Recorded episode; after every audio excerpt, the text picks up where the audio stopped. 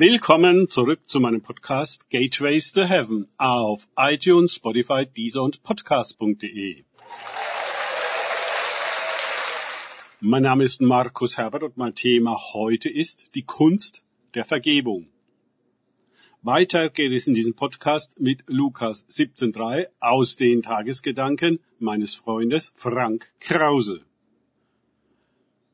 Wenn dein Bruder sündigt, so weise ihn zurecht und wenn er es bereut, so vergib ihm. Lukas 17,3. Da schreibt sich so einfach, aber was ist, wenn mein Bruder gar nicht zurechtgewiesen werden will? Ist Sünde denn nicht Privatsache? In meinen, also Franks Jahren der Gemeindeleitung habe ich es höchst schwierig gefunden, irgendjemanden, erwachsene Leute, auf ein Fehlverhalten hinzuweisen.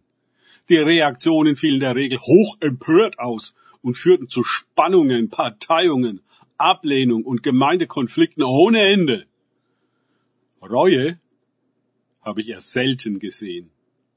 Das andere Extrem waren Leute, die ich nur als sich berufen fühlende Fehlerfinder bezeichnen kann. Sie waren gesetzlich, kontrollierend und scharf wie Bluthunde, um jedermanns Sünde aufzuspüren.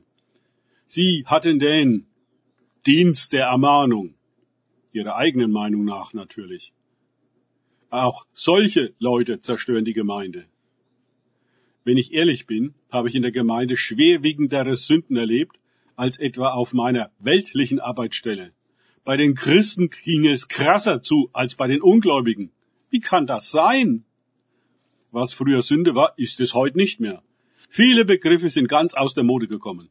In einer egomanischen, ist gleich Individualismus, Mammon getriebenen Kultur ist das nicht verwunderlich. Gott ist in dieser Gesellschaft nur zum Segnen da. Dafür kommen Menschen in die Gemeinde und nicht zur Nachfolge.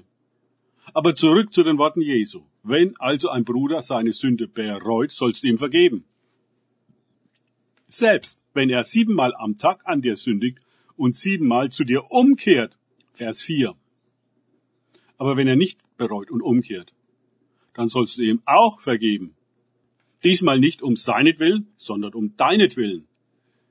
Es gibt ein Vergeben um des Seelenheils des Bruder willen und es gibt ein Vergeben um deines eigenen Seelenheils willen.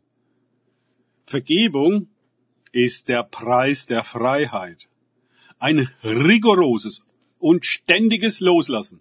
Nichts muss dich festhalten. Auch du sollst nichts festhalten. Und das betrifft nicht nur Menschen, auch Umstände, Leiden, Stress, Angst, Furcht und so weiter. Denn alles muss Jesus übergeben werden, Tag für Tag, damit du frei sein kannst. Meiner Meinung nach ist das die erste christliche Grundübung überhaupt. Am Anfang gelingt dieses umfassende Vergeben vielleicht nur Minuten.